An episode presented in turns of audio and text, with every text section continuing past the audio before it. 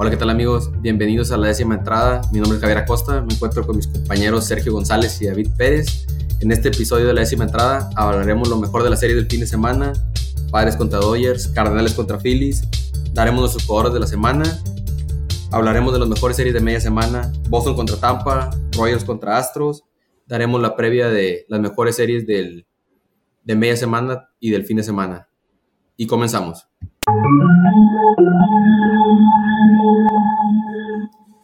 Bueno amigos, un episodio más de la décima entrada y tenemos nuestro primer invitado.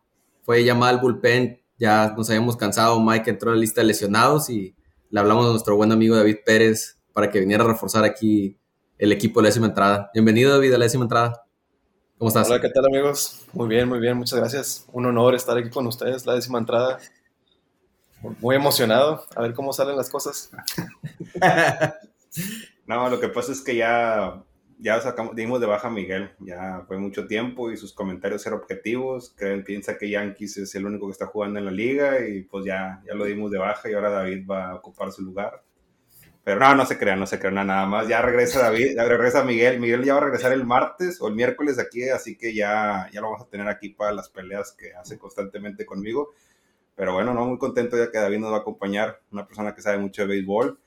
Y pues bueno, ya tantos años que tienes jugando, ¿no? y bueno, y es, y es mejor amigo de, de Javier porque es del mismo equipo. Ah, claro. no, compadres, somos compadres. Boston. Aunque estaría bueno que hubiera un, un, día que estuviera también Miguel aquí con David y con ustedes a ver cómo se pusiera el asunto de dos Boston contra un Yankee. Estaría muy bueno el asunto. Bueno, yo me, yo me cargaría al lado de ustedes, porque ahí... Digo, en, un descuido con eso que te me cambias de equipo, ya dices, ¿sabes qué? Ya me voy al lado oscuro de la fuerza y tú unes a los Yankees. Ya con eso que tienes tantos equipos, ya no sé.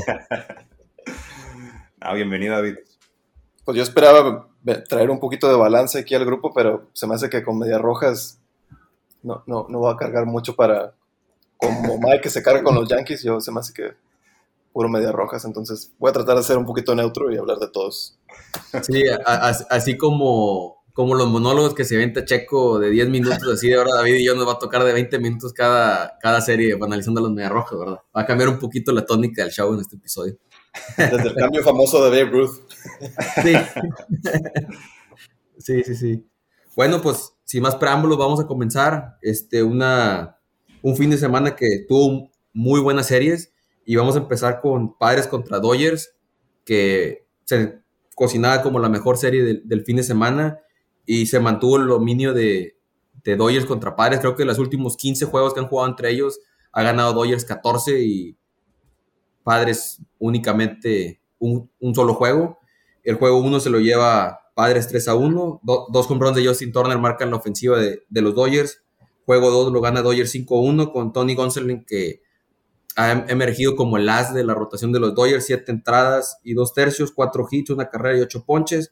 El juego 3 lo ganan los Dodgers 7 2 y el juego 4 lo gana Padres 4-2, el de la honra, donde un juego que iba ganando, iba ganando Dodgers 1-0, pero saca 4 padres en la, en la, novena, le saca dos carreras aquí Craig Kimbrough, el bullpen se, se descompone y ganan el de la honra los padres y cerrado porque es ese duelo directo de división, los Dodgers con 49 victorias y 29 derrotas y los padres 47 con 34 y ahí se despegan, con esa victoria se despegan un poquito los Dodgers de los padres. Sí, una derrota dolorosa para los padres, ¿no? Porque, pues como dices, rival directo, una serie de cuatro juegos, perdieron tres y pues están perdiendo un poquito de camino, que todavía falta mucha temporada, ¿no? Pero realmente estas pues duelos son muy importantes, ¿no? Porque es una manera que puedes alcanzar a tu contrincante, ya que juegas directamente contra ellos. Eh, yo creo que los dos van a estar en la postemporada, en mi opinión los dos van a estar ahí, pero pues los Dodgers pues imparables, ¿no? la verdad, con ese tremendo equipo que tienen y a pesar de las lesiones que han tenido, Bueller, que era el, pues, el caballo, el as, y como dices tú, Javier, ahora sí Gonzolin, pues sustituyéndolo, ¿no? Sacando el, pues, pues por el equipo, el brazo y, y, pues todo muy bien, ¿no? Así que, pues muy bien por los, por los Dodgers, ¿no? Es, y por los pares esperemos que recuperen el camino y, se, y no se alejen tanto de, de, ellos. Los que están quedando un poquito trasitos serían San Francisco, ¿va? pero va a estar cerrada esa división. ¿Y cómo lo viste tú la serie, David? Ah, pues es que los Dodgers traen un equipazo una rotación tremenda y luego el bateo es algo que se complementa uno con otro, es un equipo muy completo. Ah, de Gonsolin, sorprendidísimo, que lleva 10 ganados, 0 perdidos. Sí, creo, creo que lleva un perdido, pero sí, sí, no, sí 10 y 1 lleva, sí, sí, sí. Wow, ahorita lo estaba viendo, empezó a abrir con, contra los Cubs y las pichadas que trae, o sea, es un desbalance para el bateador. Sí, este... Este, sí, fíjate, y, y Gonsolin había estado lesionado y, o sea, las últimas temporadas, ¿verdad? Era la, inconsistencia que había estado lesionado, que sí regrese, que no regrese y ahorita regresó y, o sea, muy bien, muy bien. Y luego también estaba viendo, o sea, ¿te imaginas tú que la, la rotación depende de un Kershaw, de un Bueller, de, de los jugadores de, ¿Sí? de mayores contratos y en realidad tienen un buen farm system, los Dodgers. Es muy, sí. para mí se me hace un equipazo, una organización muy buena porque no nada más son como otros equipos como los del este que nada más compran jugadores, pero acá se ve que traen el, el semillero a todo lo que da. Así es, así es, y este aún tienen a Dustin May que probablemente va a regresar a mediados de agosto, a mediados de agosto. Entonces, los ricos se siguen haciendo ricos, ¿verdad? Tienen, como tú lo dices, el todo el, el sistema de ligas menores lo tiene muy fuerte, todo ese sistema de desarrollo que viene de la escuela de, de Tampa Bay, ¿verdad? El, director, el gerente general, director de operaciones de los Dodgers viene de ese misma rama de Tampa Bay. Checo, te perdimos por un minuto. ¿Estás de regreso o todavía no? Sí, ya estoy de regreso, sí. No, no. Ah, no pues realmente no, como dice David, no realmente un equipo pues, fuerte, ¿no? Y, y Gonzalo a mí también me sorprende que, que, pues yo no, al principio de temporada no daba ni un peso por él y mira ahorita lo que anda haciendo. Eh, creo que pues convirtiéndose en el as y todavía, todavía, tiene, todavía tiene el lujo de darse a Kershaw Urias y a Bueller, que todavía, bueno, que está lesionado, pero creo que va a regresar para, para septiembre, así que pues tremendo rotación de, de picheo que van a atender para la postemporada y pues... pues y como le y lo, creo que no lo escuchaste, Checo, lo que le decía David, que falta Dustin May, que a lo mejor Dustin May no te va a llegar de abridor, pero te lo van a meter de relevista y con una o dos entradas que por juego no, va a estar muy, muy peligroso ese picheo. Yo creo que el poder de Gonzolin viene de los tachones. No sé si los han visto. No, no. no tiene unos tachones que traen gatos. Es, es, un. Creo que le gustan mucho los gatos, algo así. y cada, cada, rato que lo veo pichar le hacen zoom a los tachones y trae diferentes, diferentes fotos de gatos. Que yo creo que de ahí viene su power. No, no, fíjate, no lo he visto. Le voy a poner más atención a eso. Es un buen detalle. Nunca lo he observado. Pero bueno, con ese, ese resumen de esa serie, vamos a pasarnos a el monólogo más, bueno, fuera del de nosotros, que creo que esta serie no vamos a hablar tanto, el más grande fue Checo, donde ganan los Royals la serie, le ganan los la serie a los Tigres, que así como vimos el, la serie de Padres y Dodgers, los primeros de la división aquí es lo opuesto entre los coleros de la división contra Royals y Tigers. Los Royals le ganan 3 a 1 el juego 1 a los, a los Tigres. Pascuantino, que hablamos el episodio pasado de él, pega su primer home run en las ligas mayores. El juego 2 va Royals ganando, le empatan, eh, creo que fue en la octava. En la novena viene Riley Green, el novato, pega su primer home run y deja entendidos en el campo a los Royals. Y el juego 3 lo, gana Royals 7-4, que pichó Brady Singer, que ha sido algo, alguien que ha mencionado Checo, que muy inconsistente. Este, pichó cuatro entradas y dos tercios. Ese, ese tercio le costó la victoria, pero lo remarcable es que fue, tuvo nueve ponches, que es el mayor número que ha tenido en su carrera. ¿Cómo viste la serie, Checo? Te dejo para que elabores. Para, mi monólogo de 10 minutos.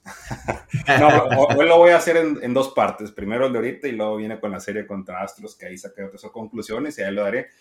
No, pues muy, muy bien, ¿no? La verdad, fue una serie que estuvimos muy cerca de poder barrerla, sinceramente. Eh, se pierde el partido del sábado que pues se pierde al final, ¿no? En la última entrada, en la novena, teniendo una ventaja de dos carreras, viene Detroit y pues prácticamente la primera pichada se la abuela y luego la segunda pichada el otro coteado se la abuela y nos deja en el campo.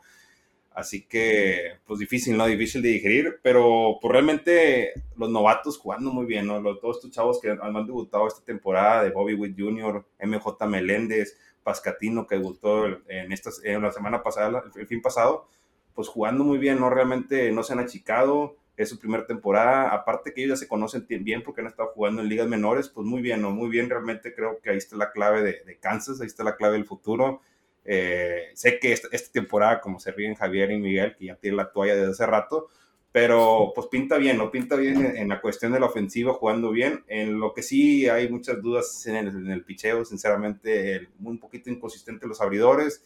El bullpen, pues sí, hay muchas carencias ahí, así que pues esperemos que tenemos todavía unas dos, tres piezas fuertes que nos van a dar valor ahí para poder hacer un, un intercambio con otro equipo y sacar prospectos, ¿no? Que nos pueden ayudar a corto plazo, ya sea por la siguiente temporada. Pero en general, bien, ¿no? Ya me da gusto que nos llevamos una serie, nos llevamos una serie que ya tenemos rato sin... Bueno, ganamos en California, sí, sí ganamos dos, dos, dos series allá, pero ya ganamos otra acá en, en, en Detroit y... No, no, perdón, esta fue en, en, en Kansas. Y, no, fue en Detroit porque los dejaron en el terreno. Ah, sí, cierto. no, y no, no, no tiene razón. Nomás ganamos series de visita porque de local no, no hemos ganado ahí muy seguido. Pero no, pues bien, bien, bien, por Kansas, me da gusto y, y, pues la verdad, cosas muy interesantes que sacaron esta serie de esta temporada, esta, esta última serie. Lo otro, lo otro que. el monólogo, ¿eh? no estuvo muy largo. Sí, no, te felicito. Hasta David se quedó sorprendido. Sí, este, no, falta más. Sí. Oye, lo que me llama la atención, aparte de, los, los, jóvenes, este, muy bien, es la rivalidad que traen ahí Javier Baez contra. Se me fue el nombre del pitcher de los ah. Royals. Se me fue el nombre, el, sur, el relevista. Zurdo, sí. se me fue, se me fue el nombre. Eh, que estaba en Cincinnati. ¿Barlo? No, no, no, que lo trae morenito. Garrett, Garrett, Garrett. Amir Garrett, Amir Garrett. La rivalidad que traen desde que estaba Javier Báez en Chicago y Amir Garrett en Cincinnati, igual, este, creo que Amir Garrett le pega a un jugador de Detroit y se pone a gritarle, ya cuando salen los tres outs, se pone a gritarle desde el campo corto, se pone a gritarle Báez haciéndole la señal a Amir Garrett, ¿verdad? Pero hizo falta ahí que se enfrentaran este, ahí en la caja de bateo creo que no le pichó, ¿no? Creo que no. No, no le pichó. En toda la serie no se pichó, no le pichó. No. Pero eso es una, eso es una rivalidad bien interesante. Tantas veces, cada vez que se topan se hacen de palabras. Pues sí, ya la traen desde el, uno por parte de Chicago y el otro por Cincinnati, ¿no? Cuando se enfrentaban en la central, que se enfrentaron varias veces, imagino que se trajeron esa rivalidad para acá. Así es. Así es. ¿Y cómo viste esa serie, David? Pues. No la, no la vi. Sí. para, dos equipos de la central a mero abajo, como que no fue de, las, de las primeras que quise ver, pero lo que sí he notado es que Benintendi se puso las pilas. Yo creo que se está listando para ahora que viene la, el, cuando se hacen los cambios, vaya, el trade deadline. Sí. Creo que se está listando para irse a otro equipo. Y está enseñando que todavía trae.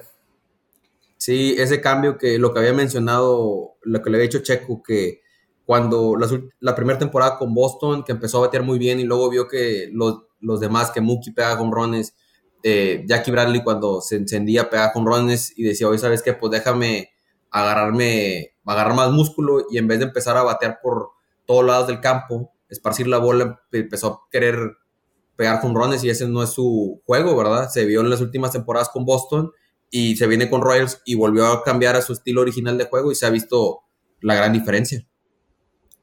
Fíjate, te ha jugado dos años con nosotros y a mí me gustaba mucho como jugado. Realmente creo que él vino a tapar el hueco que dejó Alex Gordon eh, en ese jardín izquierdo. Y para mí ha jugado muy bien. Me gustaría que lo firmaran y lo dejaran ahí. Sé que no va a pasar, sé que es muy complicado. Y aparte le van a dar, creo en mi opinión que le van a dar más preferencia a Merrifield. Eh, pero pues en mi conclusión sí, sí me ha gustado. Creo, no sé, en mi opinión creo que ese, en ese intercambio ganó Kansas. Eh, no sé, no, no recuerdo qué pitch le mandaban ustedes de, de, de Royals, pero creo que ahí sí salimos más ganones nosotros. O, o bueno, a menos de que Javier diga, yo no recuerdo cuál fue el, intercambio por él. Bueno, fue un, un, intercambio de tres equipos, ¿no? También estaban involucrados los Mets, también recuerdo, los Mets mandaron algo también ahí. Yo lo poco que recuerdo. Pero no me acuerdo a quién soltamos. Fíjate que sí, no me acuerdo. Pero... A Frankie Cordero, que la temporada pasada no se dio muy bien con Boston, pero esa temporada estaba batiendo para 2.70. Tuvo un error muy malo hoy, pero de ahí en fuera ha estado jugando muy bien Frankie con las medias rojas y se llevaron dos pitchers. uno fue, Win, no, ay, no me acuerdo el nombre, pero ahorita ya está en AAA con, con las medias rojas y el otro pitcher, porque era, uno era de esos que se van a anunciar después, ya hoy tuvo su debut y tuvo dos, pichó dos entradas y tuvo tres ponches. Entonces, ahorita es lo que estaba buscando, estaba buscando el nombre porque lo vi y justo antes de empezar a grabar, pero no recuerdo de cuál fue el, reportero de Bozo que lo puso. Bueno, y ese Frenchy Cordero, si mal no recuerdo, venía de los padres y jugó con nosotros unas temporadas y a mí nunca me gustó, o sea, no sé, no, no, no, no me llamaba la atención, no, no me gustaba, pero por eso lo soltaron, pero pues bueno, creo que bueno, a lo que estás platicando Javier, pues bueno, los dos equipos se beneficiaron realmente. Luis de la Rosa. Luis de la Rosa debutó hoy, dos, dos entradas y cuatro ponches en el día menores. Bueno, con esa nota vamos a pasarnos a, otra de las series que nos llamó mucho la atención, de, ahora en la Liga Nacional, Cardenales contra los Phillies, que el juego, juego uno se lo lleva a Phillies 5 a 3, pero el que se lleva más los reflectores en esa serie fue Nolan Arenado, porque a pesar de que pierde Cardenales, batea para el ciclo y mantiene ese mismo ritmo para el segundo juego que los Cardenales lo ganan 7-6, pega dos home runs y el resto de los bateadores jóvenes que trae San Luis, Gorman pegó home run, Yepes pegó home run y Dylan Carlson pegó home run, que es lo que marcan la diferencia en ese juego. Y el juego 3 se lo lleva a Phillies, donde fue, una, fue un duelo entre pitchers, le gana Zach Wheeler le gana el duelo a Adam Wainwright. Zach Wheeler, siete entradas, cuatro, cuatro hits y cinco ponches. Entonces, muy bien. Los Phillies ganó esa serie los Cardenales que habían traído un muy buen ritmo estas últimas semanas. Sí, fíjate, se me hace que ganaron porque yo hablé mal de ellos la semana pasada de los Phillies, ¿te acuerdas? Sí, no sería la primera vez que pasa esto. Había dicho. Estaban bien preparados.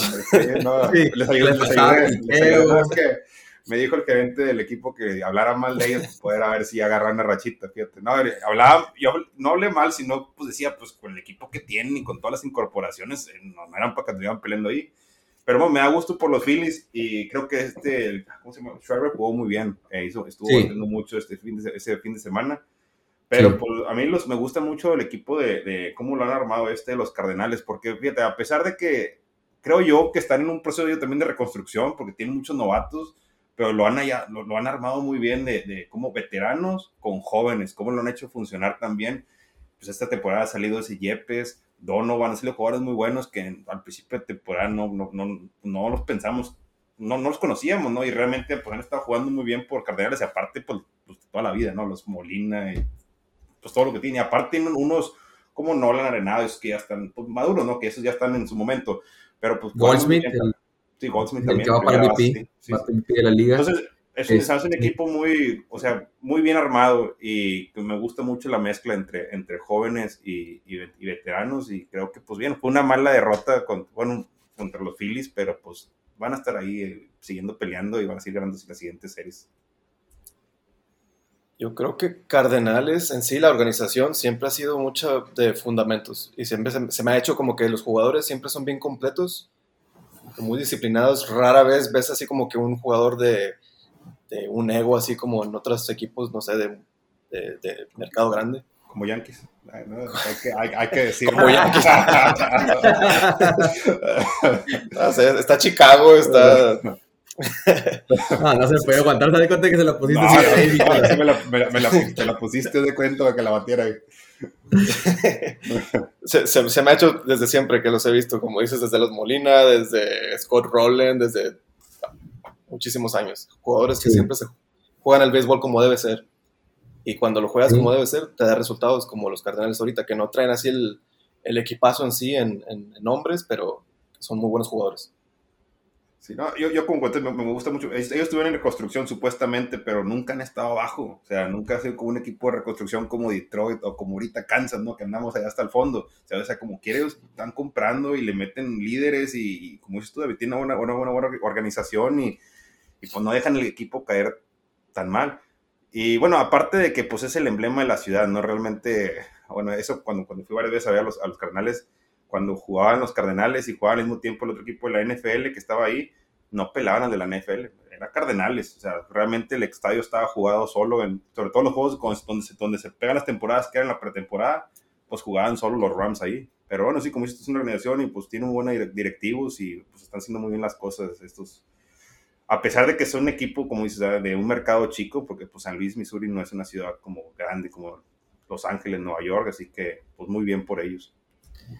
Sí, pero yo creo que ahí a lo mejor será, no es un mercado tan grande, pero siempre ha sido un equipo de tradición, te puedes decir desde los 70s o este, siempre han, han estado ahí, ¿verdad? A lo mejor han tenido temporadas malas, pero este, como dijo David, o sea, la época de Scott Rowland, de Jim Edmonds, Pujols en su primer, en su primer inicio esas batallas que tuvieron contra los Astros, este, Mark Maguire, pero sí, ahorita lo que está cojando, como lo dijeron, esa combinación entre los jóvenes, que Dylan Carlson se, se vio la temporada pasada, no se vio muy bien, ahorita ya está batiendo muy bien.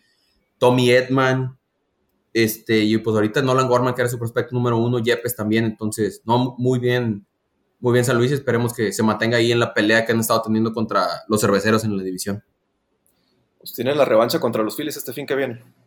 Sí, es correcto. No voy a hablar ya para Perdimos a Checo ahí un segundo. Sí, otra vez, no sé qué. Es que creo que me están llegando mensajes que le están cortando las señales de allá de Italia. Habló, habló ah. Mike, habló mal de Mike y le están cortando la señal.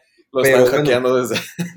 Creo que fue como cosa de porque ahora la serie que se viene, en la que vamos a hablar, Media Rojas contra Chicago, que fue una serie que se debe haber ganado sin problema alguno.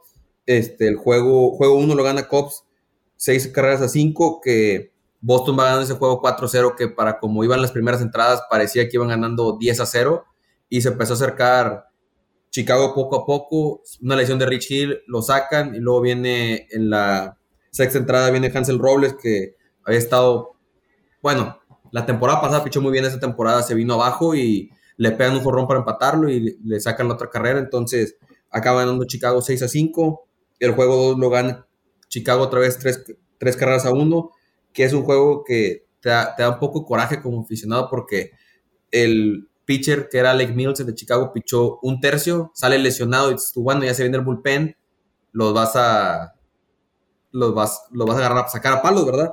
Se combinan para ocho entradas, cuatro, cuatro hits, siete ponches y una carrera. Entonces, eh, creo que los comentarios de Chicago estaban diciendo que el mejor juego de toda la temporada en lo que va eh, del bullpen de Chicago.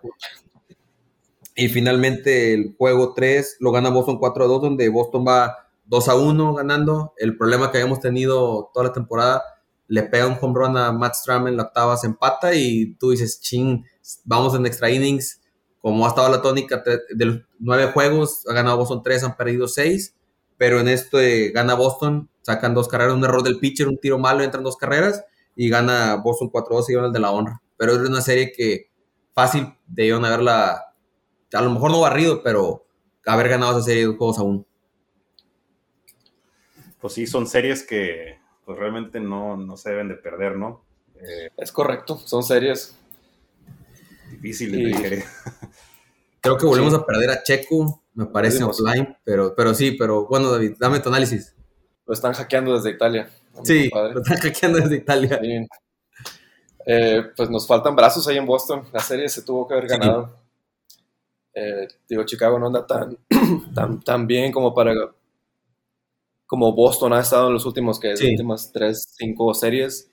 Yo creo que era una serie para de perdido ganar que tres de cuatro.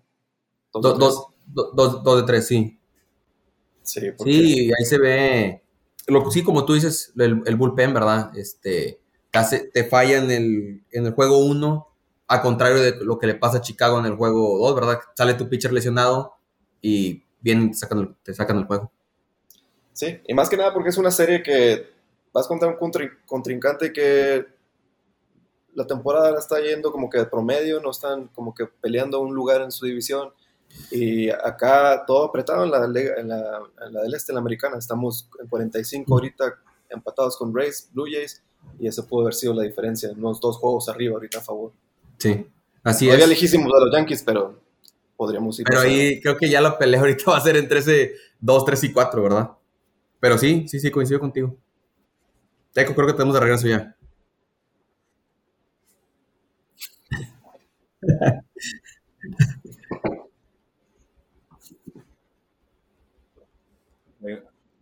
Sí, una disculpa, es que me están hackeando Italia ya. Miguel es el que me está. no quiere que hable mal de su equipo. Ah. Pero bueno, todavía no hablamos ni de Yankees, no sé por qué me estén hackeando. No, pues realmente, como lo estaba diciendo ahorita que me corté, eh, pues son las series que no es de perder, ¿no? Eh, como estaba comentando ahorita David, eh, Chicago es un equipo que pues realmente pues no está peleando en esa temporada, está desarrollando jugadores y pues son series que no se han de perder. Y, pues Boston creo que en las últimas series pues ha empezado como que a jugar muy irregular. Empezó muy bien el mes de junio, realmente tuvieron un muy buen mes.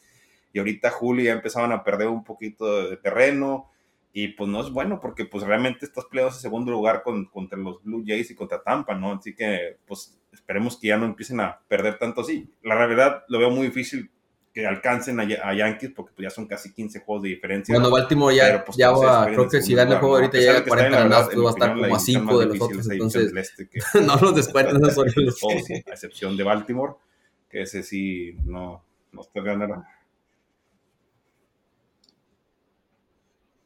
Sí, ahorita rápido antes de cambiar a la, a la serie, para, ahorita que mencionaste Orioles, pero bueno, ya, junio para acá en la Liga Americana, los que más han ganado juegos pinta bien. No Yankees, luego Boston, Astros y después de ellos en cuarto Orioles. Que nos espera, pero han tenido muy buen, muy buen mes de junio y ahorita lo están siguiendo este mes de julio. Pero bueno, vamos a pasarnos a lo que estaba pidiendo Checo, a ver si no lo cortan la señal otra vez. Yankees contra los Guardianes de Cleveland. Fue, fue el viernes se canceló el juego por lluvia. El primer juego lo gana Yankees 6 a 1. Un juego donde va cerrado de dos carreras a uno. La ofensiva de Yankees sale en la séptima entrada, cuatro carreras. Gana Néstor Cortés, pega home runs Anthony Rizzo y Stanton. El juego 2 fue toda la ofensiva de Yankees, 13 a 4. Home runs de LeMahieu, 2 de Matt Carpenter, José Treviño. Lo único ahí de nota fue que Harold Chapman regresa y se enfrenta a tres bateadores y da tres bases por bola.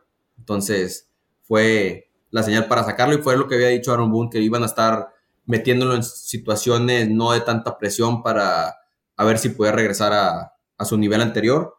Y eh, finalmente el juego 3 lo gana Cleveland 2 a 0 con Tristan McKenzie que salió inspiradísimo, 7 entradas, un hit, 7 ponches y el juego salvado se lo dio a Emmanuel Clase. Blanquear a los, Yankees que no, no te hubieras imaginado que Cleveland te fuera a blanquear los Yankees, pero otra serie ganada por los Yankees y mantienen su paso como el mejor equipo de la liga.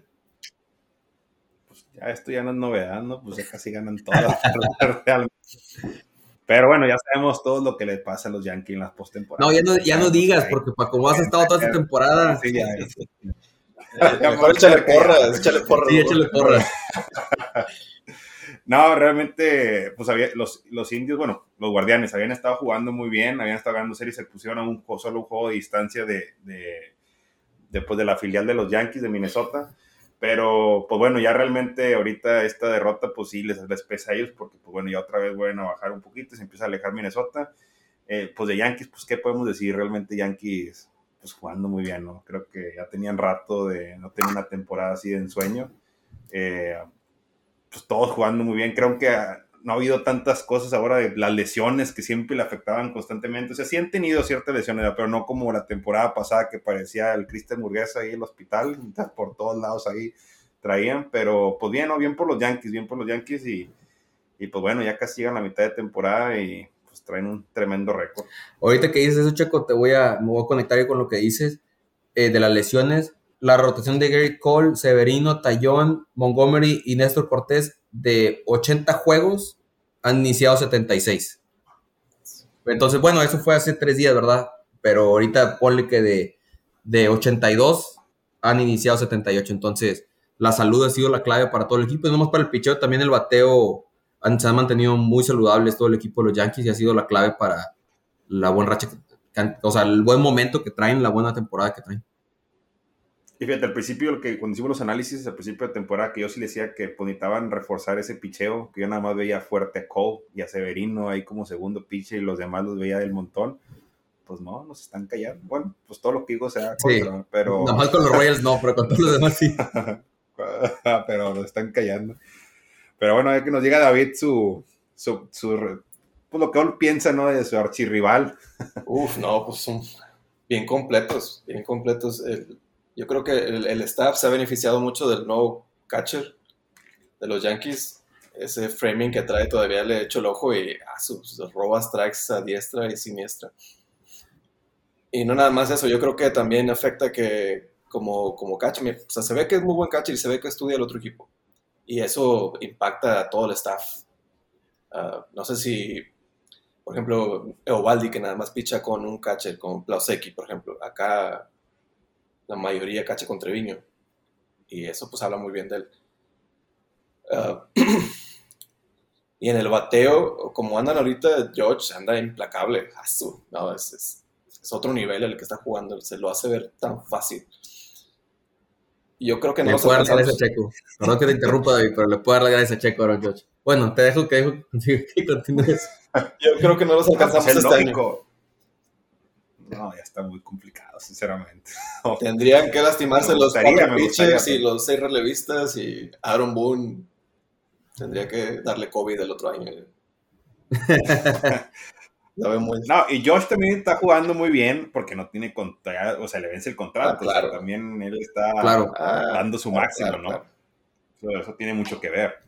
Sí, No, y yo supuesto. creo que sí, este, todo eso con, con Aaron Judge y la salud, o sea, vuelvo a lo mismo, la salud y yo creo que, fíjate, José Treviño, el impacto que ha sido, que ahorita que mencionabas, David, de Eovaldi con, con un solo catcher, Garrett Cole así estaba con Higashoka y llegó al punto que ya Higashoka ya no figura, o sea, ya Treviño le- ya le picha Garrett Cole a él y para el resto de la rotación, ¿verdad? Se ve la diferencia.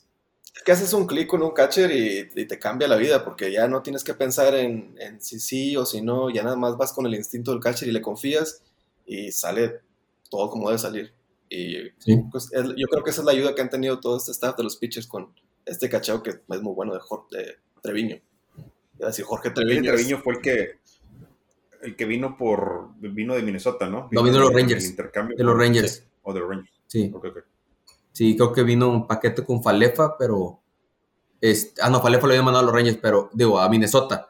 Pero sí, ¿qué más quisiera Checo que estuviera de regreso Gary Sánchez ahí en los Yankees?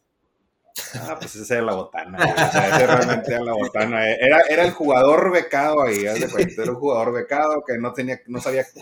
Ese equipo, él debía estar jugando en la AAA o la Liga Mexicana ahí con Zaraperos o con un tipo de equipo de eso. Realmente no, no era jugador para Yankees. Y siempre lo dije y pues antes del podcast que lo empezáramos, Miguel se enojaba, Mex se enojaba porque pues era, pues era su aso, o sea, era su caballo, ¿verdad? y le decía pues que él no es catcher, o sea, no es catcher realmente de, de- para Yankees, es catcher para otro equipo de mercado más chico, pero no para los Yankees. Sí.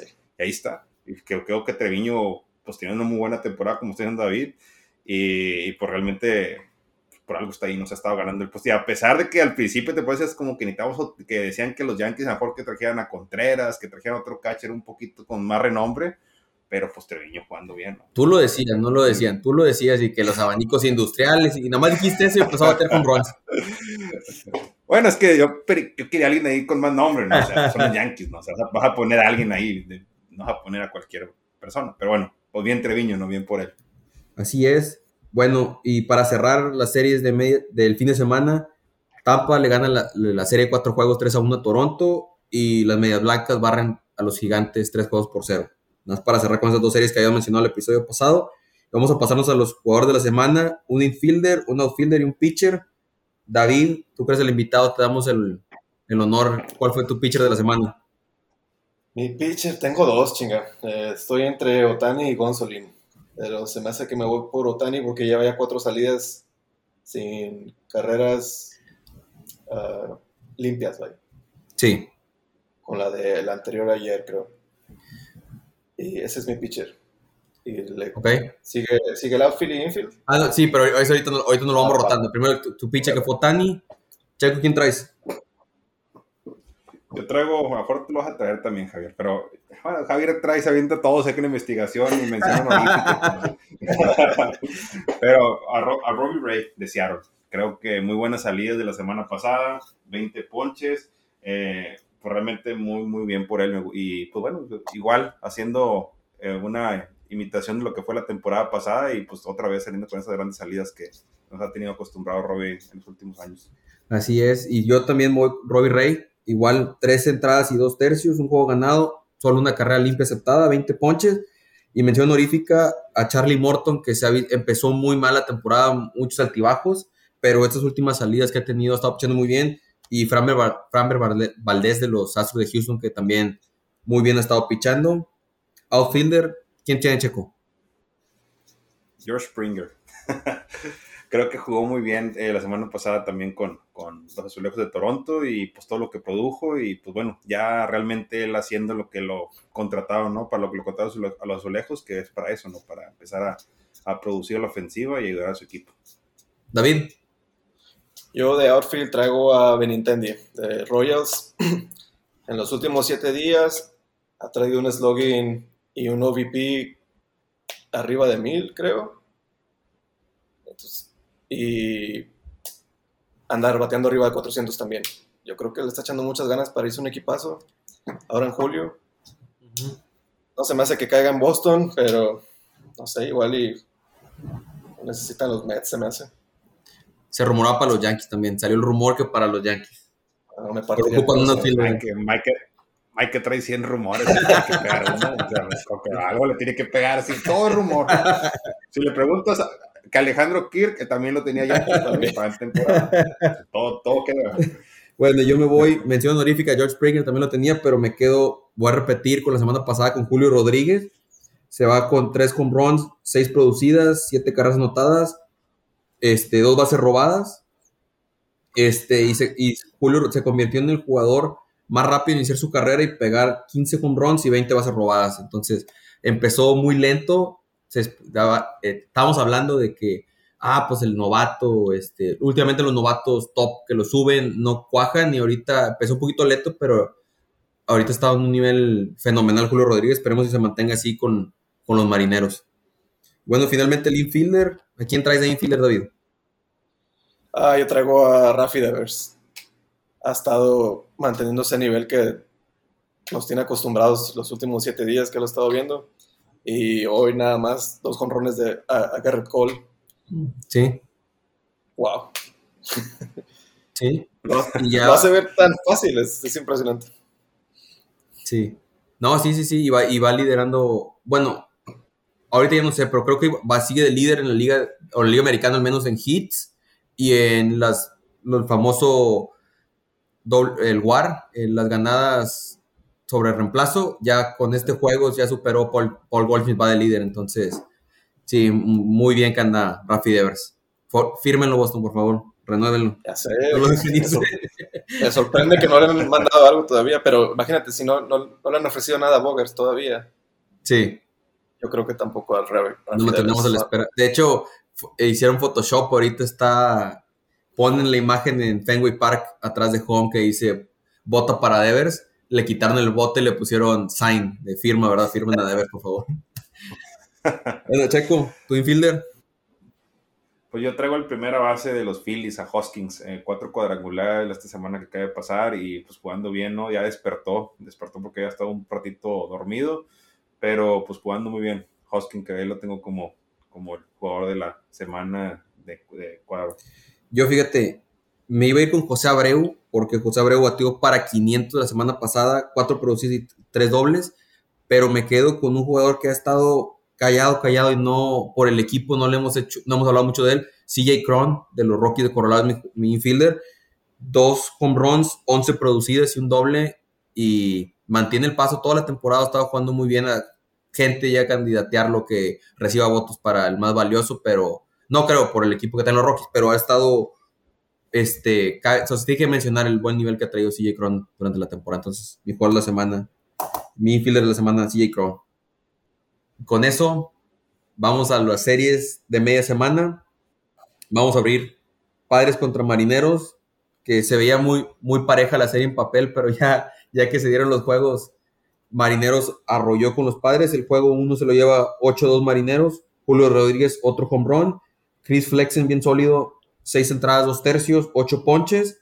Y el juego 2, que se pronosticaba como un duelo de picheos entre Gilbert y Mike Clevinger, se lo lleva Marineros 6 a 2 y se llevan la serie. Poquito a poquito los Marineros, que habíamos hablado que se iban alejando de la división, ahorita ya están a, un juego del porcentaje de 500 y ya están en segundo lugar de la división. Igual, en la división de los Marineros, los Astros llevan como 15 juegos de ventaja, así como con los Yankees con Boston, Tampa y Azulejos, pero ya de perdido el ponerse en segundo lugar y el porcentaje de 500 de los Marineros es muy bueno para el equipo.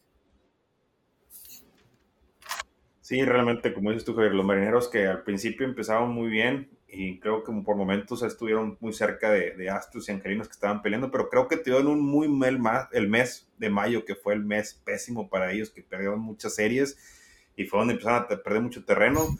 pero creo que bueno, lo que fue a finales de junio, ahorita a principios de julio ya han estado mucho mejorando sus series, ya ve las salidas de Robbie Ray que pues había estado pichando un poquito irregular y pues bien por ellos, no bien. Sé, como dijimos, se ve difícil que vaya a alcanzar también a los Astros, porque los Astros como Yankees pues realmente pues, andan imparables, ¿no? Realmente no se están alejando mucho de sus rivales, pero de repente, ¿por qué no conseguir ese segundo, segundo lugar?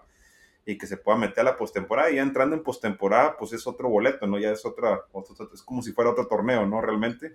Y, y pues bien, ¿no? bien por los bien por los, por los marineros, traen buen equipo, realmente traen un buen equipo. Y como al principio dijimos que pues, sí lo poníamos como un favorito en la, en la división, así que pues ahí qué bueno por, por los marineros que han, estado reponiendo el, el rumbo. Sí, así en un descuido se, se, ganan un comodín y se van a los playoffs en los últimos 10 juegos veo que van 7-3.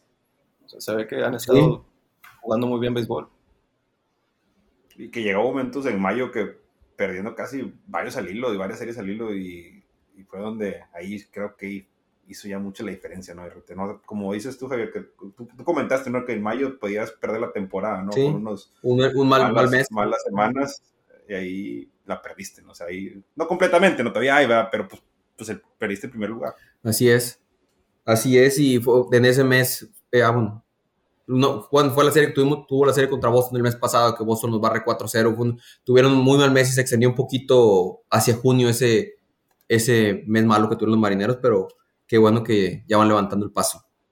Bueno, ahora sí, vamos a pasarnos ya de esa serie, fue el aperitivo de, dos juegos, ahora sí, Boston contra Tampa, que fue, fue una de las series que te causa un poco de frustración, bueno, al menos a mí, no sé, ahorita David nos comparte su opinión, el juego 1, Waka, que ha sido de los pitchers, ante la lesión de Ovaldi, Pivetta ha salido como, ha, emergido como el que se ha encargado de llevarse la rotación en el hombro de Boston, pero Waka ha estado pichando muy bien.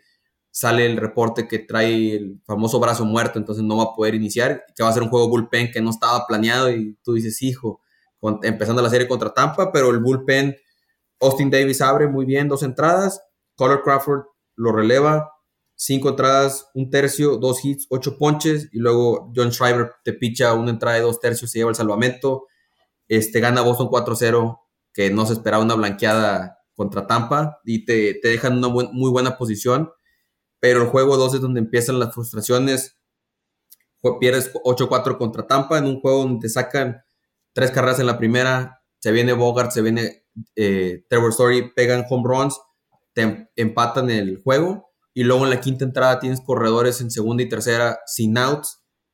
Viene Bogarts out, Vázquez out, Trevor Story se poncha, no sacas nada en la siguiente, en la siguiente entrada, par de bases por bola de piveta, se descompone el juego, cuatro carreras de cuatro carreras de etapa que te marcan la diferencia en el juego. En la novena Boston tuvo otra oportunidad, casa llena, no saca nada, tuvieron 11 en base, de esos 11 en base nada más dos hits eh, con corredores en posición de notar dejaron, este, se fueron en 12 turnos, pegaron dos hits únicamente. Y es un stat que, que es lo que quería mencionar. De 38 turnos salvados desde, desde junio 24, con un corredor en tercera y menos de dos outs, o sea, ya será 0 outs o 1, Boston va de 4, 31. O sea, de 31 turnos han pegado 4 hits, solo 11 producidas. Entonces, es algo que te llama la atención este, el que están dejando tantas oportunidades ahí, porque las carreras que tú no hagas te las van a acabar haciendo. Y la otra piveta tenía en las últimas seis salidas, tenía, había aceptado dos carreras o menos, en esta se acepta siete. Entonces, era, tiene que pasar, es algo normal, no puedes esperar que todos tus salidas sean así, pero le cuesta esta piveta y el otro que Kevin Kiermaier, que siempre se prende contra Boston, este, las series, le, un, le quita un doblete fácil a Vázquez que hubiera sido una carrera y luego te un doble, este, un doble que te vacía una, la casa llena y te acaba con un fly, te produce cuatro carreras, vaya, que marca la, marca la diferencia en el juego. Y finalmente el juego 3 lo gana Tampa siete carreras a uno. Subieron al prospecto Brian Velo, que se había estado viendo muy bien en ligas menores, pero lo que es Tampa y lo que saben cómo planear los juegos, le meten siete bateadores zurdos a Velo y pues cuando es tu debut en ligas mayores en un estadio como Fenway, salió, salió muy descontrolado, este, no de lo que se había estado viendo en ligas menores, te cambia de verdad el, panorama de ligas menores a ligas mayores. Esperemos si esté de regreso, pero antes de que nos den ustedes el análisis, otro stat que vi, ha habido 40 bateadores que han bateado con 200 hombres en base este año. 40. Boston tiene dos en el top 15, que son Trevor Story en octavo y Alex Verdugo en el 14. Y así tiene en esa lista, tiene un jugador en el 38 y uno en el 39, o sea, penúltimo entre, penúltimo, JD Martínez ante penúltimo y Sander Bogarts penúltimo. Entonces, ellos son los caballos los que te tienen que producir todas esas carreras y no se está viendo de su lado, ¿verdad? Entonces, fue, una, fue frustrante, al menos el juego 2 se me hizo muy frustrante ese juego porque es esos juegos que perdonas y te acaban, un equipo como Tampa te, te cobra, ¿verdad? Y aquí era donde pudiste haber ganado la serie en ese juego. David, te dejo el espacio. Sí, estas son series que son de tu división, tienes que ganarlas. Especialmente cuando estás peleando así un segundo lugar ahí después de los Yankees, donde ya se fueron muy adelante. Tienes que ganarlas y me imagino que el impacto tuvo que ver más cuando Waka trae el brazo muerto y tienes que meter relevistas. Entonces ya el siguiente juego de 8-4 con Piveta ya le piensas, ¿no? En aguantarlo una entrada más, en vez de llega a la sexta y dices tú, mejor lo descanso. Y así se, se corrió la serie. El, bateo tiene que producir, tiene que producir estos bates de Boston, son, son muy buenos, están muy apagados. Cuando se prende, se prende uno y los otros ocho están apagados, tienen que encontrar esa manera de hacer clic y darle todos al mismo tiempo. Eh, muy triste. Ánimo, David, todavía falta, todavía triste porque Tampa Bay, Tampa Bay encuentra la forma de ganar un juego u otros, ya sea pichando, ya sea bateando. Es impresionante el semillero que traen y cómo siempre están ahí en la pelea y es algo que, no sé, me gustaría que Boston tuviera un poquito más de impacto en esa, en esa forma. Pero Vamos a estar bien, vamos a estar bien. Sí.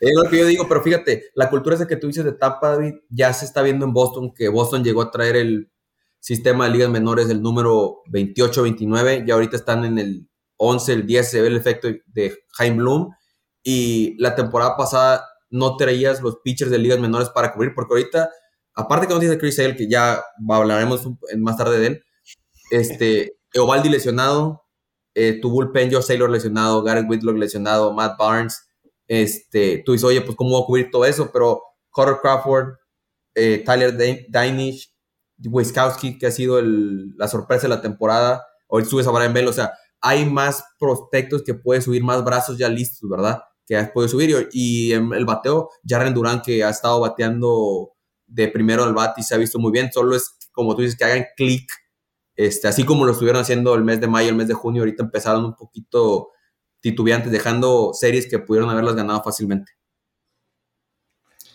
No, y sí, como dice David, realmente, eh, pues son, esas son las series que no se pueden perder, y menos contra un rival directo, en casa, o sea, realmente, y con el que estás compitiendo por el segundo lugar, ¿no? Realmente, y como estás diciendo también ahorita, yo admiro mucho lo que está haciendo Tampa, realmente Tampa siempre dice, no, pues ya hasta aquí llegó, ya no vaya a llegar otra vez, pero admiro pues el equipo, la inteligencia que tienen para soltar, para agarrar. Si vamos a unos, años para atrás cuando soltaban a Snell, que todos dicen, no, pero ¿por qué soltaste Snell? Es tu brazo fuerte. Y mira, realmente ahorita con, no, no ha hecho nada con, con, San Diego, ¿no? Realmente lo soltaban en su mejor momento, donde tienen su valor más alto, pudieron recuperar pues novatos muy buenos y pues creo que ahí fue el ganón Tampa, ¿no? Y si yo, pues, recibió muchas cosas a cambio. Y, el, también el trade que hicieron a principio de temporada con Detroit, agarrando paredes, que ha estado jugando muy bien esos primeros partidos y aventaron allá a Austin Meadows, que, que no bateado casi nada con, con, Detroit. Así que, pues, ese fue otro robo, así que, pues, pues muy bien el equipo, la, inteligencia que trae Tampa para, para los intercambios y los análisis de todos los jugadores que se avientan, para mí, pues muy bien, ¿no? Muy bien, porque han, estado ganando todos los, todos los intercambios, o sea, no han perdido ni uno, y eso es lo que le está ayudando a Tampa de seguir en la pelea y usando los pocos recursos que tiene, porque probablemente no es un equipo que compra jugadores muy caros, y ahí está en la pelea, con nóminas, con nóminas baratas. Y te pone a pensar que aún así tienen una lista tremenda de lesionados. Picheo lesionado que no han metido, ya por favor, cómprenle su estadio a Tampa Bay, se los merece. Sí, sí. Eh, oye, sí, sí, la verdad, creo que dicen que es el peor estadio en las ligas mayores y que se merecen algo mucho mejor, ¿verdad? Claro.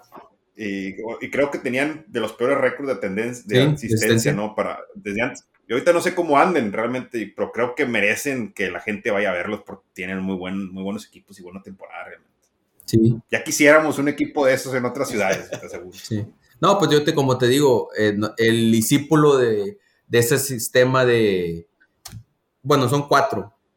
¿Cuatro? Son cuatro. Uno está en San Francisco, que ya viste el cambio que se dio en San Francisco. Astros, ve los Astros igual, así como Tampa. Digo, Astros tiene más dinero, ¿verdad? Pero pierde un jugador y sale otro ligas menores y sale otro. Ya ves, ahorita Jeremy Peña por Correa, no, no lo han perdido nada. Los Dodgers, que igualmente los Dodgers estamos hablando, y Boston, que Boston va poquito porque tenían que levantarse de todos los prospectos que soltó Dave Dombrowski, que nos dio una serie mundial, pero ahorita ya Jaime Bloom se está viendo poco a poco todo el, efecto, ¿verdad? Entonces, ese, eh, que tú sabes que ejecutivo que salga de Tampa es una garantía, entonces yo imagino que Checo debe querer uno de esos en los Royals. sí, que nos manden algo. Bueno, no, ¿sabes qué? No, porque nos roban en los intercambios a todos los equipos. Si no, pregúntale a San Diego.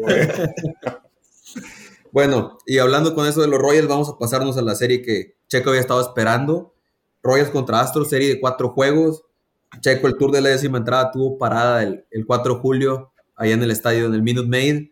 Un juego donde se lo llevaban los Astros 7-6, que Checo andaba bien emocionado, iban ganando los Royals 5-0, les acaban empatando y Air Jordan pega un home run y deja entendido en el terreno de los Royals. Juego 2 lo gana Astros 9-7. Fue Festival de Cuadrangulares. MJ Meléndez home run. Bobby Witt Jr. pega home run. Y del lado de los Astros, Jeremy Peña, Alex Breckman, Alet Mis Díaz y Jordan Álvarez vuelve a pegar home run.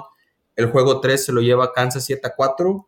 Y el juego 4 el día de hoy se lo lleva Astros 5-2, donde creo que ahorita Checo nos va a decir, pero fue una serie donde a lo que vi, Royals fue ganando muchos juegos al principio y el bullpen, los relevistas era lo que les costó la serie, como hoy le iban ganando 2 a 0 a, Verlander, le sacaron dos carros a Verlander, que es uno de los mejores pitchers de la Liga Americana y lo acaban perdiendo 5-2.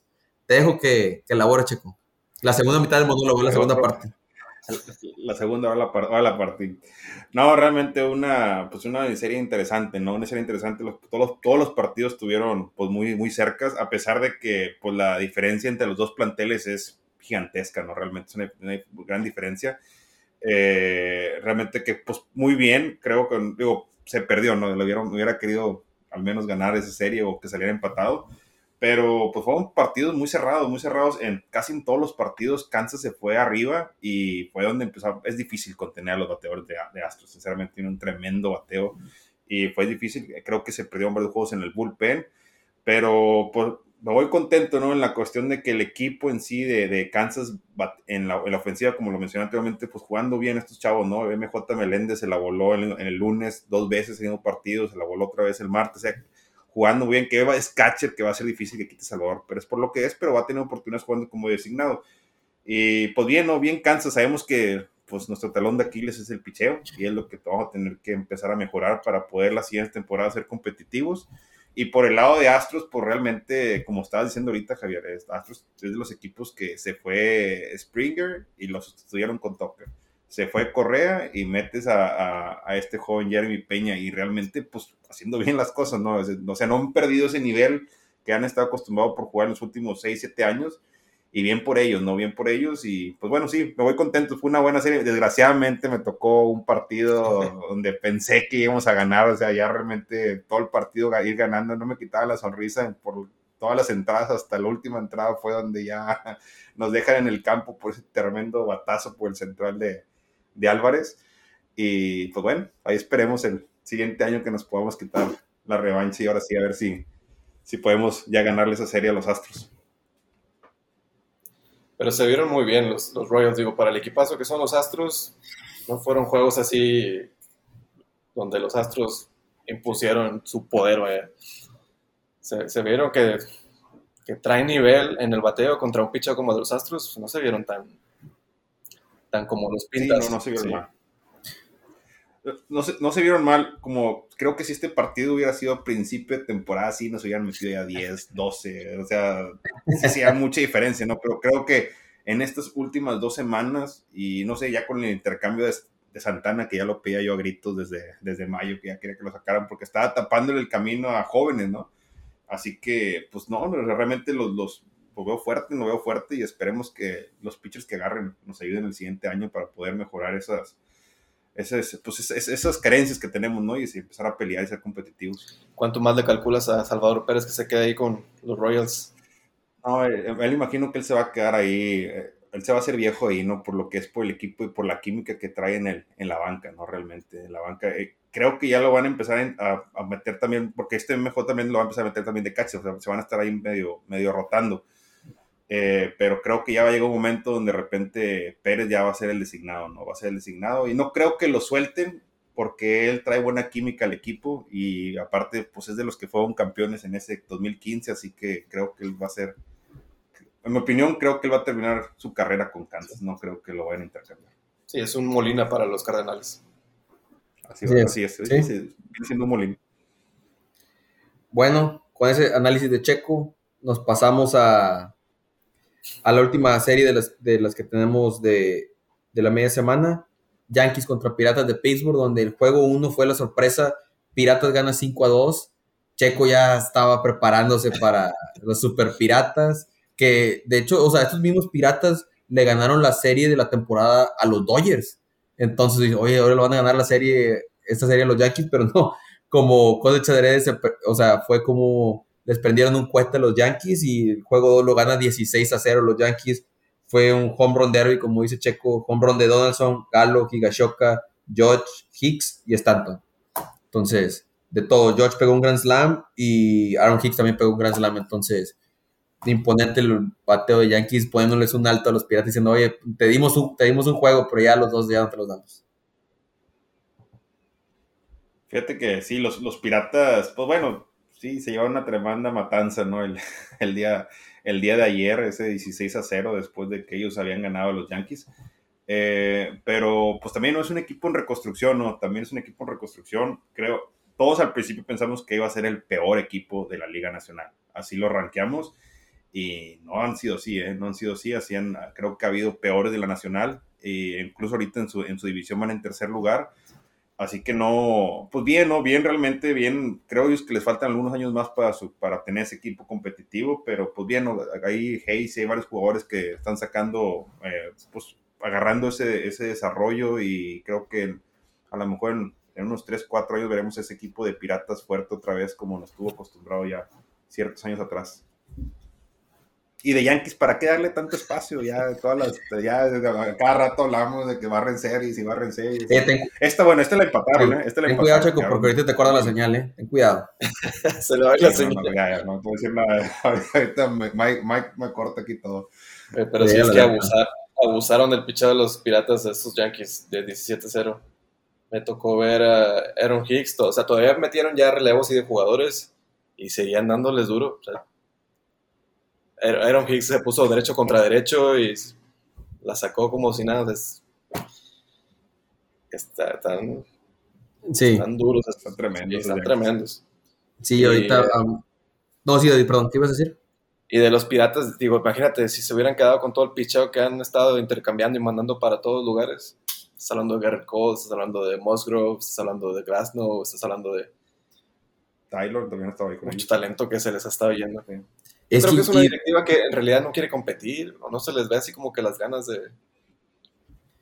Y es que creo que el, sistema de desarrollo no lo han tenido muy bueno, porque cuando Gary Cole estaba en los Piratas, no era el Gary Cole que llegó a los Astros, o que está ahorita en Yankees. Igual Chris Archer cuando lo cambian este, por Austin Meadows, llega y no se habla igual. Igual de Tyler Glasnow. Glasnow se, se había lesionado y no se hablaba tanto de que, ah, este pues va a ser el siguiente superestrella como emerge en Tampa, ¿verdad? Yo no sé, yo creo que hay algo ahí en el sistema, en el desarrollo de los jugadores que no, por algo no cuajan. Brian Reynolds es la excepción. Y ahorita Neil Cruz, que está del shortstop, que está jugando muy bien.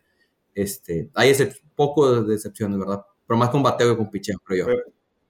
Pero como dice David, o sea, tiene mucho tiempo en la reconstrucción y, imagino que debe ser bien doloroso para los aficionados, ¿no? Tener un equipo así de que siempre es malo y siempre pierde y no se le ve mucho y, y pues ha de ser doloroso, ¿no? Y después de todo lo que han soltado, creo que la última vez que yo los vi competitivos fue ese juego que jugaron en el Comodín, no sé si fue en el 2013, que jugaron que, contra Cincinnati. La Johnny Cueto. Creo, que fue la Johnny Cueto. Ese fue el último año que andaba ahí este, ¿cómo se llama? El, jugador que se fue con los Phillies, este, que era fielder. McCutcheon. McCutcheon. O sea, ese fue el último año que los vi competitivo a los, a, los Piratas y después de ahí, ya, ya no, ya no figuraron. Así es.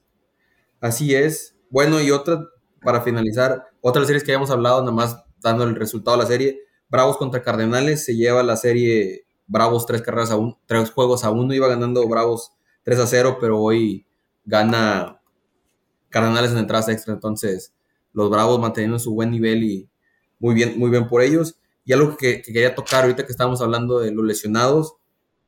Scherzer ya está de regreso. Jacob de Grom pichó una entrada y dos tercios en, en ligas menores y, se enfrentó a seis bateadores y ponchó a cinco. Creo que mañana tiene otra salida, este, pero ya se está preparando para regresar. Y en el lado de Boston, Eovaldi ya está lanzando práctica de, de bateo, o sea, ya, ya no tardan en regresar. El muchacho de oro Garrett Whitlock ya dijo a Alex Cora que cuando regrese va a regresar al, al, bullpen, entonces va a ser algo que se necesita ahí. Y finalmente Chris Sale, que fue el tema de ayer, que hubo un par de pichadas que están cerradas y se le marcaron bola, entonces acabó saliendo dio cinco bases por bola, que no es algo que acostumbra Chris Sale. Su velocidad se vio bien, pero lo que queda es que el destrozo que hizo en el vestidor de, ahí del equipo cuando lo sacaron, lo grabaron y se escucha donde rompe todo, pues entre, entre, coraje al umpire y coraje, con él mismo, ¿verdad? Pero creo que le queda una salida más en ligas menores y luego ya regresa entonces, ¿qué va a ser lo que va a ocupar Boston? Porque ahorita ya regresaría Chris Haley, regresaría Ovaldi, Whitlock, Rich Hill, Josh Taylor, entonces ya la, creo que este se viene el break pronto del juego de estrellas, creo que le va a servir a Boston para cambiar tanto la rotación y el, el bullpen. Y saberle la pregunta interesante de a quién vas a quién vas a mandar a ligas menores y quién vas a soltar, ¿verdad? Pero sí, ya van regresando poquito a poquito. Y el otro que Checo había estado preguntando también, aparte de, de Gron, que siempre había preguntado, Tatis ya está empezando a hacer swings, este, cuando todavía no enfrenta pitchers, pero ya perdió y está haciendo swings que ya es algo positivo para, para los padres. Sí, ya espero que ya regrese de Grom porque en mi fantasy ya lo necesito. necesito o sea, picheo la semana pasada, se me fue el fantasy nomás con puro, pues malas salidas, ¿no? Y ya necesito un as como de Grom. Espero que regrese fuerte. Porque... Pues abrió con tres rectos de 100 millas por hora, yo creo que sí, regresó. sí. Lo que necesito. Lástima, me hubiera gustado que hubiera entrado esta semana, porque esta semana estoy jugando con Javier en el Fantasy. y, necesito picheo porque me fue muy mal el lunes y el martes con mis pichos. Traía 5, 6 y todos con malas salidas. Pero bueno, ya necesito que sea de, de mínimo para el final de temporada. Scherzer ya regresó, A ver si me ayuda. Sí, ya pichó. Dijo, estoy tratando 6 entradas y 6 entradas o 90 pichadas pues logró las seis entradas y pichó 75 pichadas y creo que tuvo como 8 o 9 ponches. como si nada le hubiera pasado, regresó. Qué chulada. Y de bueno, sí, la noticia que vi una nota que reembolsó al equipo de AAA con 6 mil dólares y una tele nueva. Después del berrinche que se aventó. Qué cosas. Oye, bueno, ahorita que. Antes no se lesionó. Bueno, es que ah, lo que estaba escuchando en la previa del juego de hoy contra los Yankees, puso el problema que había tenido había sido en la, costilla, puso prueba ahí las costillas, el músculo, donde estiró la tele, donde aventó todo, entonces sí está, sí está recuperado, sí. Todo está bien.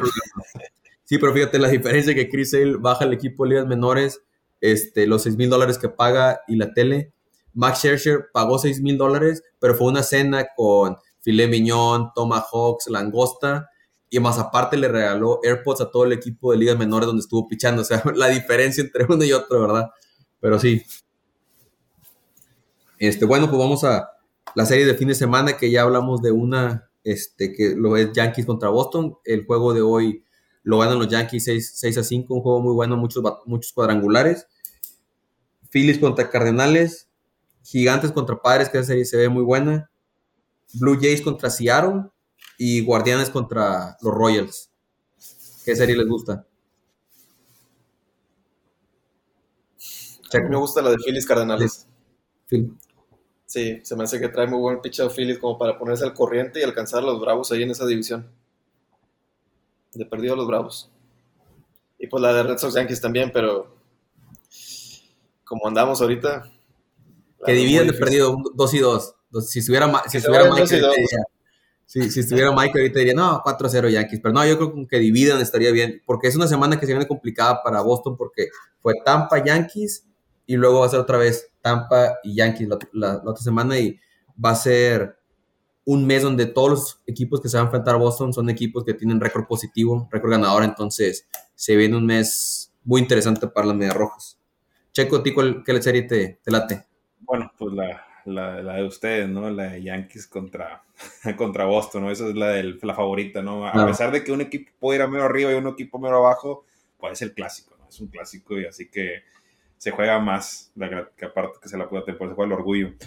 Y la otra serie que me da mucho la atención es la de los Mets contra los Marlins. Sinceramente, se me hace una serie interesante. eh, sé que los Marlins andan un poquito irregulares, pero pues el talento ahí lo tienen, ¿no? Sí. Y pues buscando para las siguientes temporadas para ser competitivos, tienen los buenos, los buenos pitchers, que creo que es un buen sinodal para el buen bateo que tiene Mets y el buen picheo que tienen los Marlins. Sí, ah, espérame. Ah, tenía, tenía un stat. Ah, aquí está. 10 bueno, ahí- ahí está, ahorita que mencionamos a los Marlins. 17 salidas de, de Sandy Alcántara en la temporada. Promedio de carreras limpias de 1.84. 123 innings pichados y 107 ponches. Los, la última vez que se logró esa marca en esos mismos números de salidas, Randy Johnson y Pedro Martínez en el año 2000. Entonces, un nivel impresionante que trae Sandy Alcántara. Esperemos se mantenga así. Bueno, y media semana, otra vez Boston. Boston Tampa, Yankees contra los Rojos de Cincinnati, Mets contra Bravos, Interliga, Phillies contra Blue Jays, que esa me llama mucho la atención, Cerveceros contra Mellizos, y, ah, bueno, me había faltado Royals contra Detroit, la revancha, y finalmente otra que se viene muy buena, Dodgers contra Cardenales también. Muy, muy buenas series. Buenas series. Muy buenas series. Muy buenas series. Yo me quedo con Mets Bravos y Cardenales contra Dodgers. Quedo en esas dos. Igual, Dodgers Cardenales.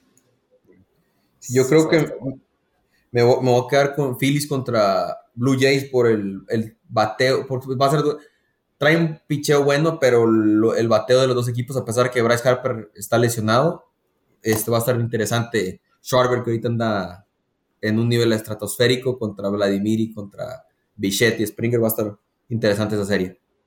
¿Sí planea regresar Harper este año o, o quedó ya Sí.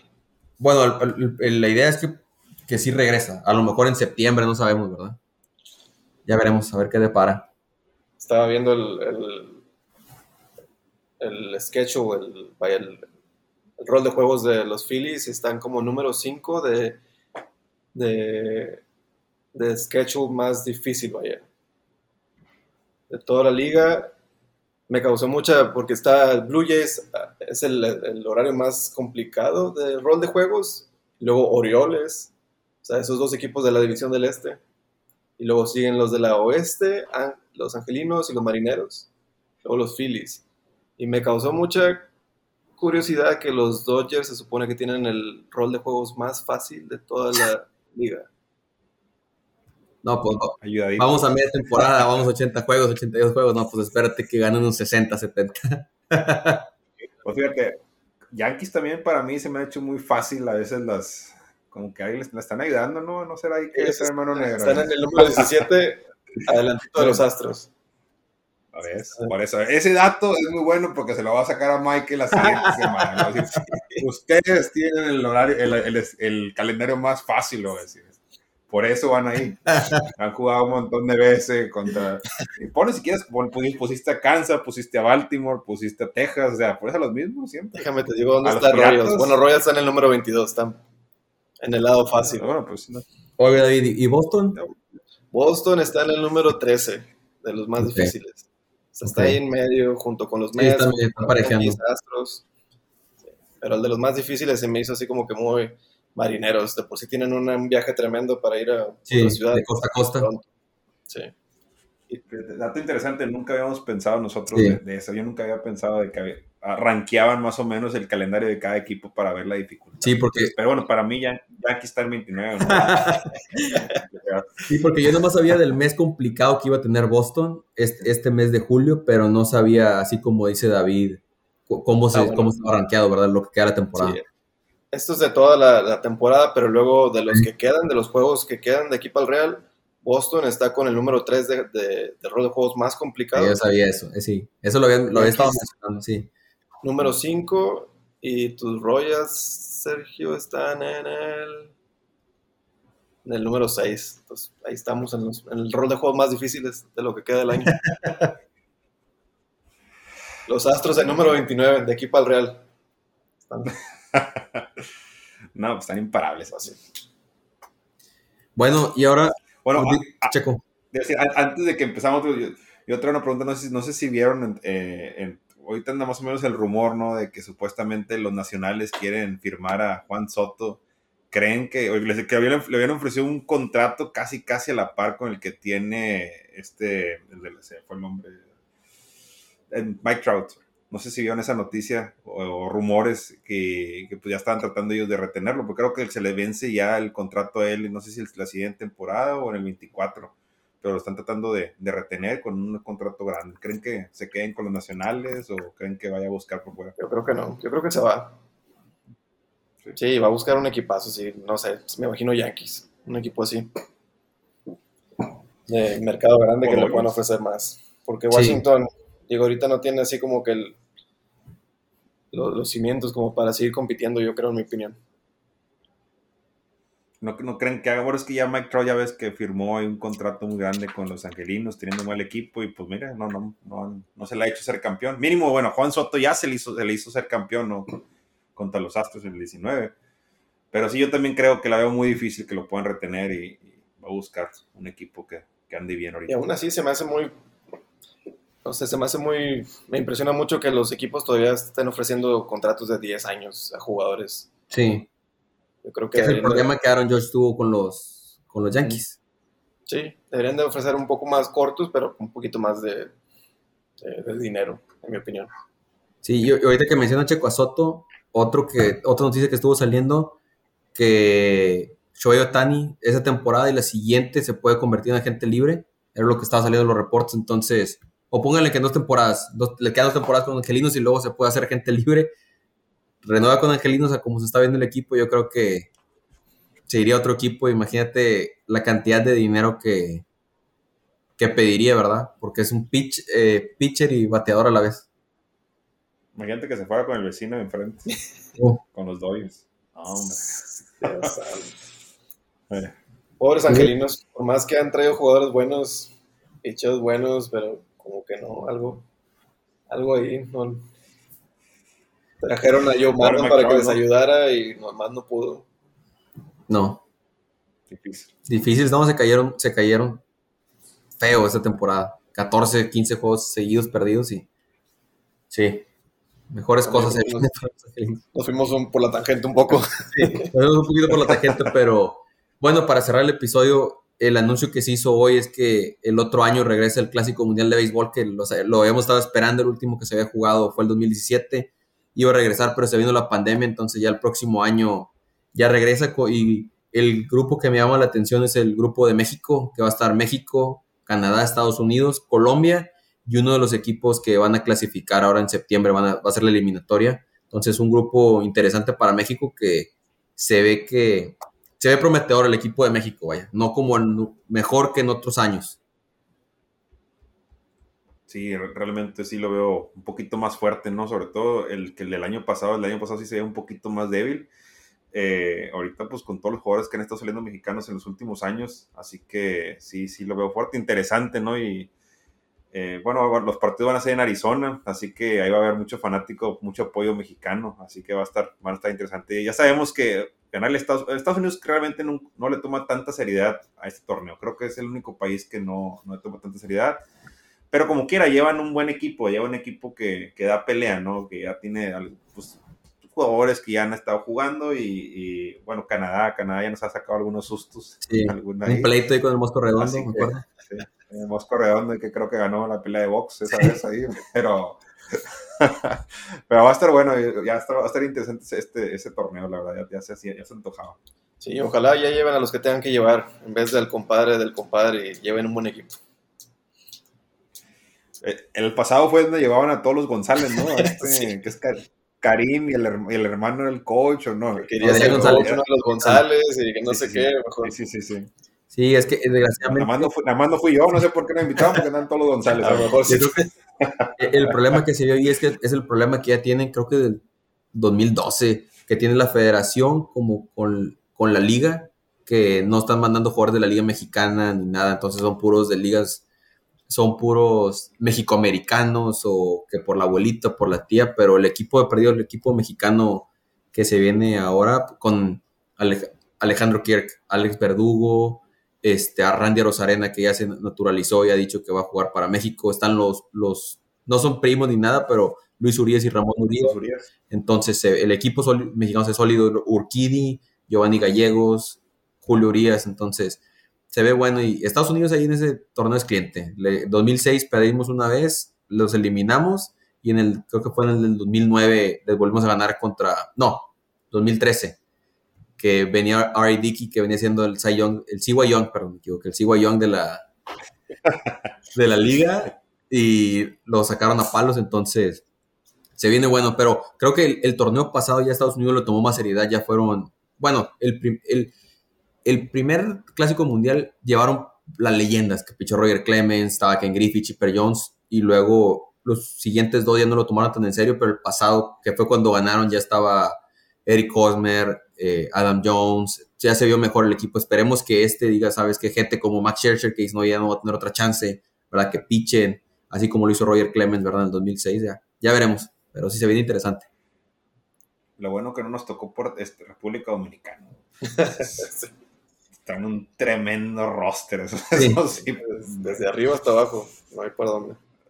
Y eso todos juegan, como tú dices, Estados Unidos, unos que, ah, vengo de lesión o que, no, los otros equipos, voy con todo y yo creo que va a ser el equipo a vencer a Dominicana. Dominicana y Puerto Rico, pero... Venezuela lo veo un poquito ya bajito, porque creo que había mundiales pasados, bueno, ¿qué tal tuve? Y hay varios, Acuña, creo que Sí, pero lo veo un poquito bajito a comparación de. Sí, no se ve un roster cargado así como Dominicana. Sí. sí. Oye, Checo, ¿quién puede ser el catcher de República Dominicana? Catcher.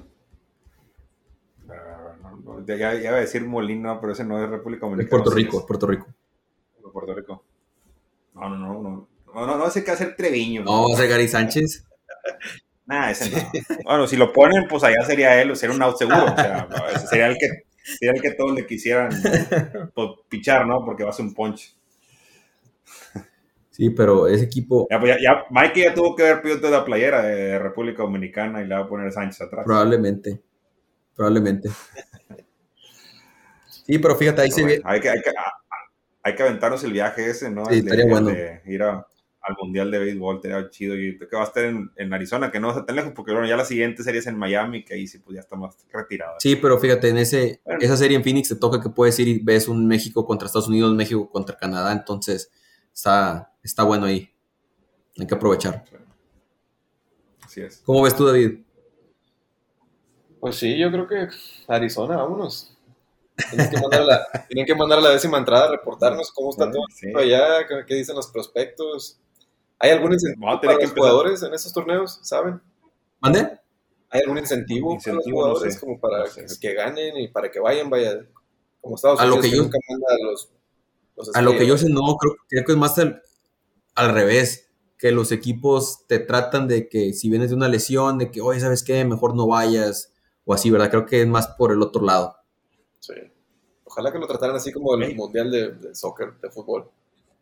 creo que sí se llevan dinero. Creo que se llevan dinero, pero voy a investigar a ver cuánto es el premio. Si gana México, le van a hacer una carne asada ya con el peje. con los González, con todos los González. Oye, va a jugar la selección mexicana contra la selección de los amigos del peje con Vini Castilla. Ah, bueno, sí es cierto. Ya, ya, imagino al peje tirando la, tirando la primera la primer bola ahí en el partido. Ay, qué cosas. Pero bueno, amigo, con esa nota damos por concluidos este episodio de la décima entrada. Le damos muchos. Y dale las gracias sí, Muchas gracias. No, dale las gracias a David. David muchas gracias por venir aquí. No, gracias, David. Esperemos sí. volver a tenerte pronto aquí, este, que nos acompañes y que esté el Yankee francés para que esté el debate 2 contra 1 o 3 contra 1, ¿verdad?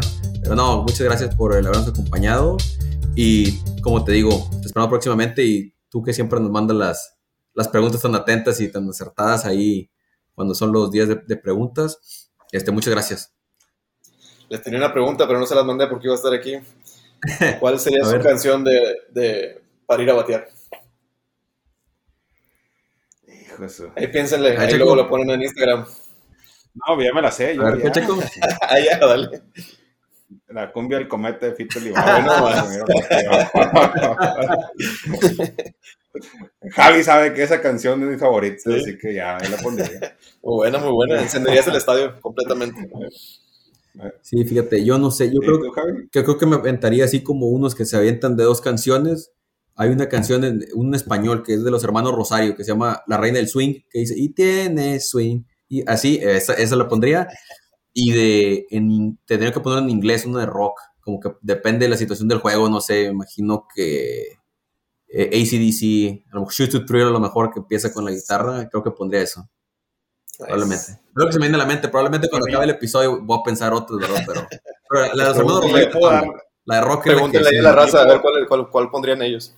Sí. Sí estaría bueno poner eso. Yo, yo, yo sé cuál pondría Mikey. Mikey no me ha mandado, pero yo sé cuál pondría. Pondría la de Chalino Sánchez, las nieves de él, él pondría esa. Es, es la de ah. Siempre la pone en su casa. O sea, la pone como cinco veces.